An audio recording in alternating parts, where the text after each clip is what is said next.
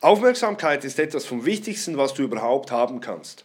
Unternehmen, die keine Aufmerksamkeit haben, werden nicht lange auf dem Markt sein, weil man sie nicht kennt.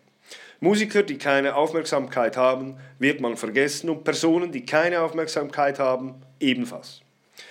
Wohlverstanden, wir sprechen hier von positiver Aufmerksamkeit, nicht von negativem Auffallen.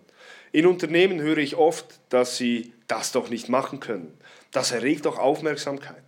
Ja, genau. Man muss dich kennen und dazu brauchst du Aufmerksamkeit.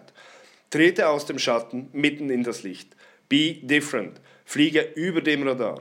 Wenn du durchschnittlich bist, wirst du, wenn überhaupt, auch nur durchschnittliches ernten.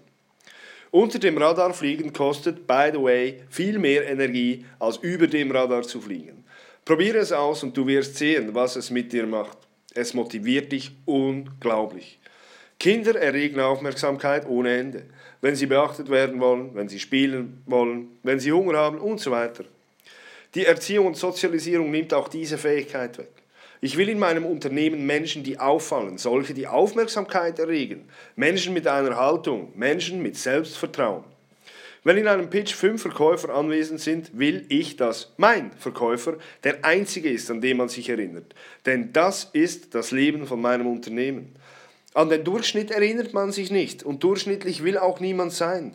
Man wurde aber dazu konditioniert. Erwecke positive Aufmerksamkeit, wenn du etwas haben möchtest. Fliege über dem Radar und verabschiede dich vom Durchschnitt.